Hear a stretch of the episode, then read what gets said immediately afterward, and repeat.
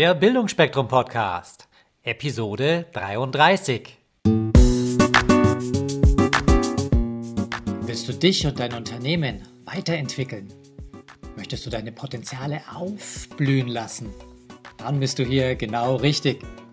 Hier bekommst du Anregungen für eine stabile Lebensfreude und Erfolg in allen Rollen deines Lebens. Hallo und herzlich willkommen zum letzten Teil des Interviews mit Tom Kaules. Hier werdet ihr nicht nur erfahren, welche Bücher er euch empfiehlt. So viel sei schon mal verraten. Die Bücher haben überhaupt nichts mit seinem Business und Internet zu tun. Und ihr werdet auch hören, welchen ultimativen Tipp er für euch parat hat, auch wenn sein sehr einfacher Tipp ist, er ist extrem wirkungsvoll. Welches Buch hat dich kürzlich inspiriert und von was handelt das Buch? Welches Buch hat mich inspiriert? Da gibt's, kann ich auch zwei nennen? Du darfst auch ein Hörbuch nennen, ja. Also, ähm, das eine ist von Rüdiger Neberg, Karawane der Hoffnung. Rüdiger Neberg ist ja ein, ich sag mal so, als Survival-Mensch ist er ja groß geworden, als Survival-Meister, hat das Thema nach Deutschland gebracht und hat total verrückte Dinge gemacht. Ist mit dem, mit dem Tretboot über den Atlantik gefahren, von hier nach Brasilien rüber, mit einem Einbaum, also mit einem Bambusfloß und lauter so verrückte Sachen und hat dann irgendwann gemerkt, dass er ähm, mit seinen Abenteuern Sinn vergeben kann, weil er eine sehr hohe Medienaufmerksamkeit bekommt und hat das damit verbunden mit, äh, mit Aktionen, mit Menschenrechtsaktionen, wo er zum Beispiel es geschafft hat, in Brasilien Indianervölker komplett unter Schutz zu stellen, äh, die vorher bedroht waren, wo einfach keine Öffentlichkeit draufgeschaut hatte. Und sein aktuelles Projekt geht es darum, äh, weibliche Genitalverstümmelung abzuschaffen. Und da ist es ja wirklich, muss man für wissen, das ist ein Brauch, der überwiegend in, im schwarzafrikanischen Ländern durchgeführt wird, überwiegend von Muslimen, aber auch zum Teil von Christen praktiziert wird. Und als Rüdiger diesen, von diesem Brauch erfahren hatte, hatte gedacht, Mensch, das, das, das kann ja nicht sein. Ich meine, das ist sowas Unmenschliches, was da gemacht wird. Das ist, das ist ja Folter pur an den Frauen. Und hat gesagt, das, diesen Brauch schaffe ich ab. Nun muss man sich jetzt mal vorstellen, dass ein Hamburger Vorstadtbäcker, ohne das jetzt böse zu meinen, dass ein Hamburger Vorstadtbäcker sich jetzt als Ziel gesetzt hat, einen Brauch in einem komplett anderen Kultur- und Religionskreis abzuschaffen, der schon mehrere tausend Jahre alt ist.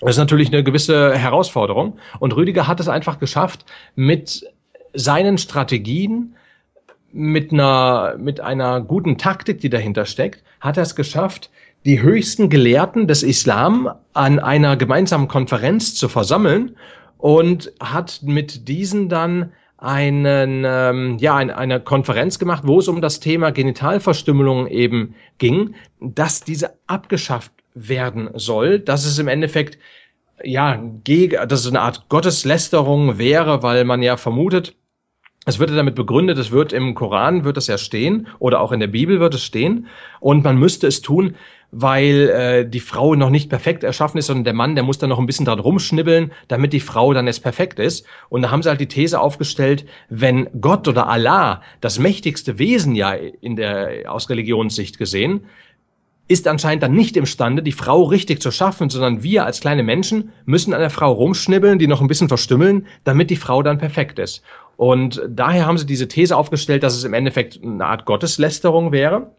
Und haben dann diese Gelehrten haben gesagt, jupp, das ist richtig, das ist eine Sünde und haben es geschafft, in dieser Konferenz diesen Brauch zur Sünde zu erklären, was natürlich viel höhere Stellenwert hat, als wenn das jetzt irgendein Gericht sagt, von wegen, das ist juristisch nicht in Ordnung, ihr unten äh, in irgendwelchen Volksstämmen, in irgendwelchen Wüsten und Steppen, ihr dürft das nicht tun. Das interessiert den Scheiß. Wenn das aber in diesen heiligen Stammesbüchern steht, von den Religionsführern gesagt wird, das ist Sünde, dann hat das einen ganz anderen Stellenwert.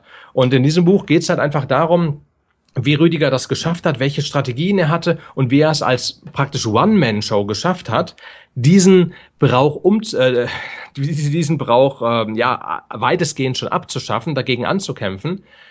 Ähm, Und das, wie gesagt, als, ja, als, als One-Man-Show eben, als, als Hamburger Vorstadtbäcker. Und das Ziel, was er, was von ihm dann kommt, ist, was er auch äh, damit, was aus dem Buch sehr schön rauskommt, ist, dass sich niemand auf dieser Welt für zu gering erachten sollte, das zu ändern, was ihn in der Welt stört. Man muss es nur wollen und dann umsetzen. Also das ist das eine Buch, wie gesagt, Karawane der Hoffnung von Rüdiger Neberg. Ja. Und das andere Buch, was mich sehr inspiriert hat, ist von Dr. Rüdiger Dahlke, Peace Food.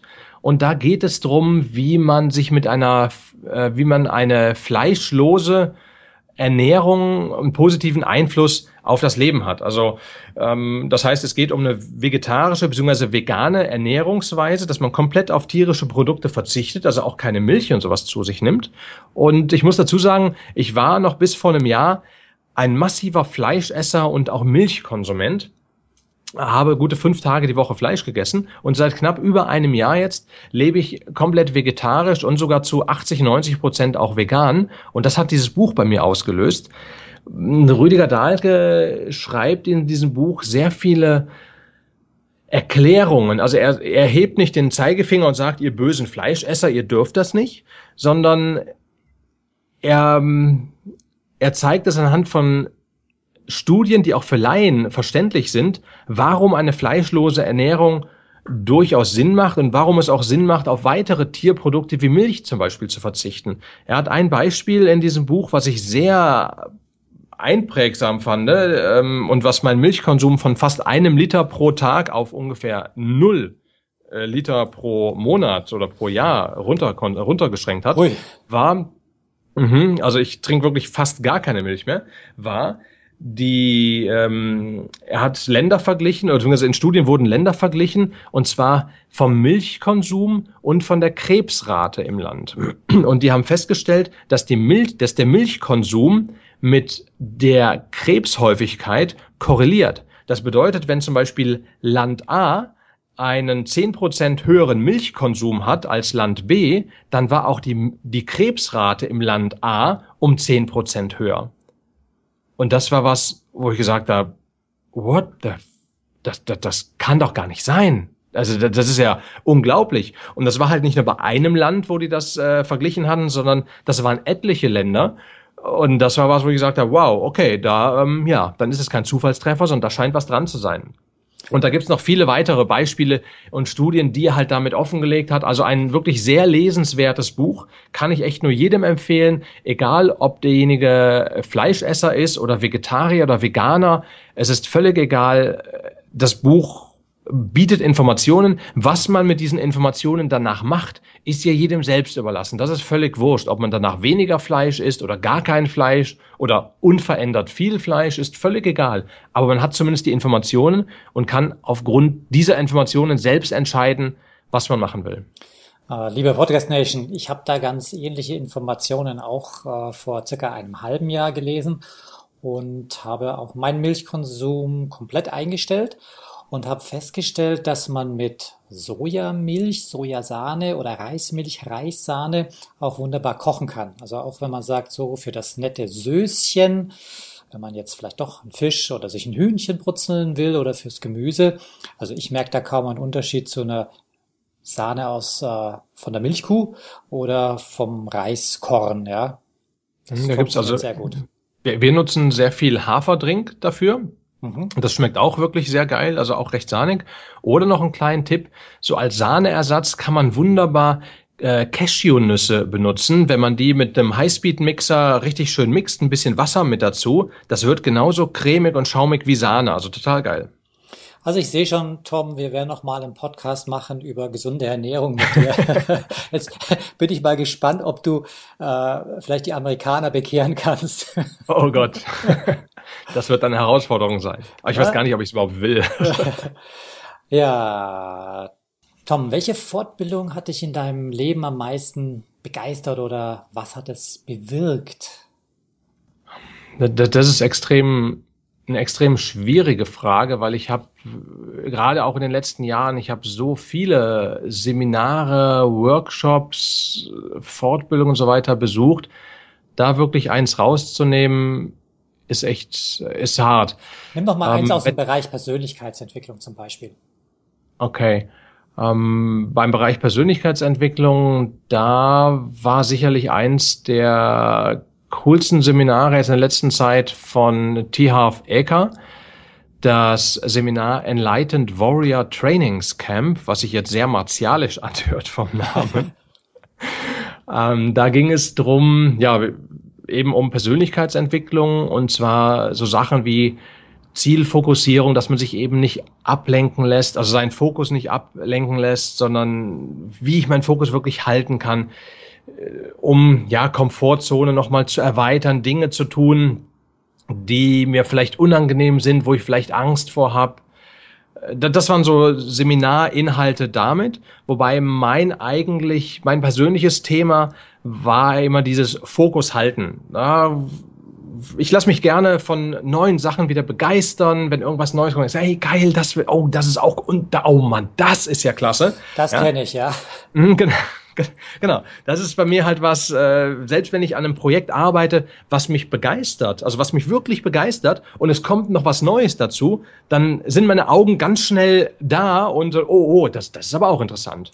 Und das ist war was, ähm, was ich auf diesem Seminar nochmal gelernt habe, meinen Fokus wirklich besser zu halten, mehr mit meinem Warum zu arbeiten und wirklich zu 100 Prozent fokussiert zu bleiben, bis dieses Projekt eben fertig ist das war so, wie gesagt, im Bereich Persönlichkeitsentwicklung, wo ich sage, jo, das hat mir da was äh, mich weitergebracht.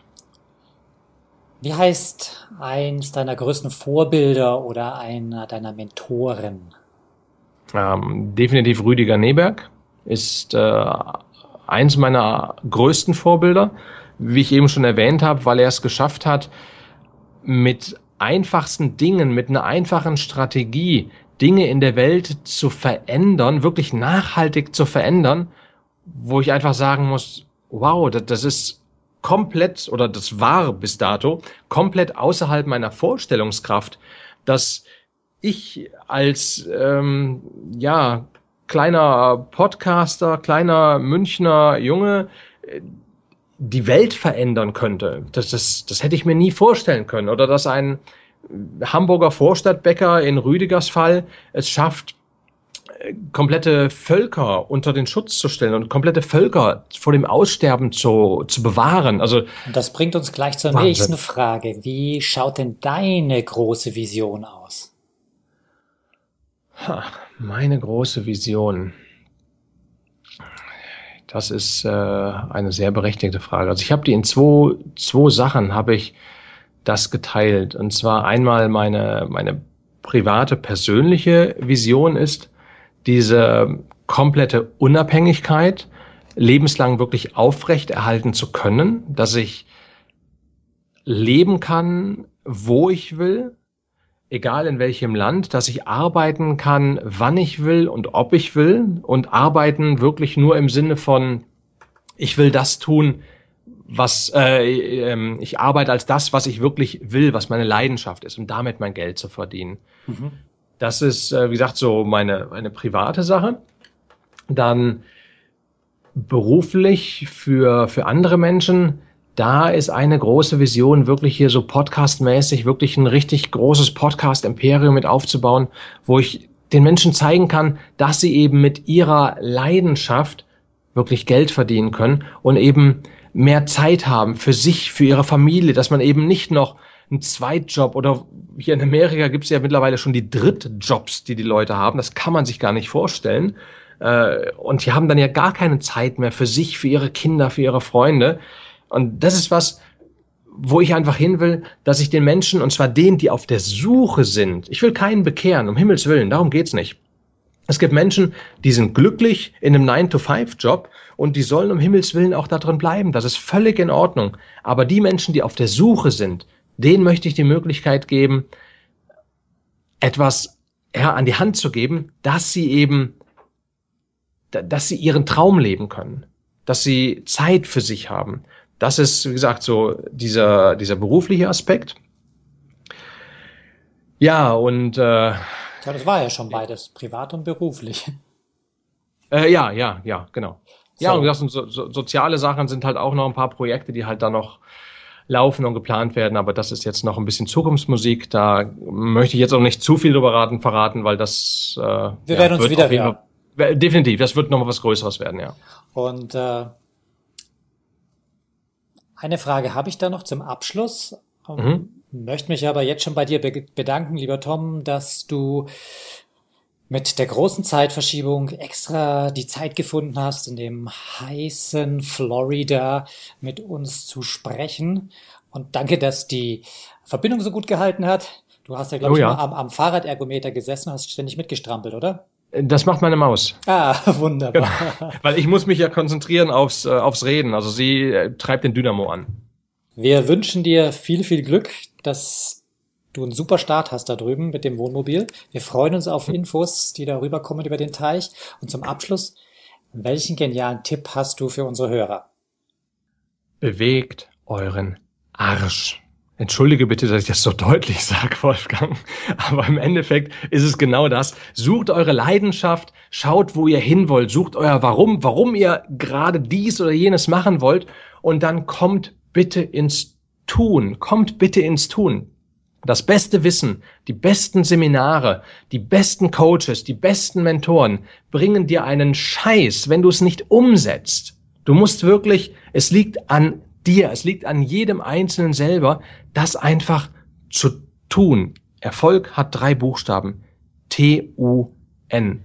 Denn nur dann kannst du deinen Traum auch wirklich leben und dein Traum auch wirklich umsetzen. Und ich möchte das sogar mit einem Zitat aus einem Lied von Wolfsheim abschließen, diese Sache, nämlich, denn irgendwann ist auch ein Traum zu lange her.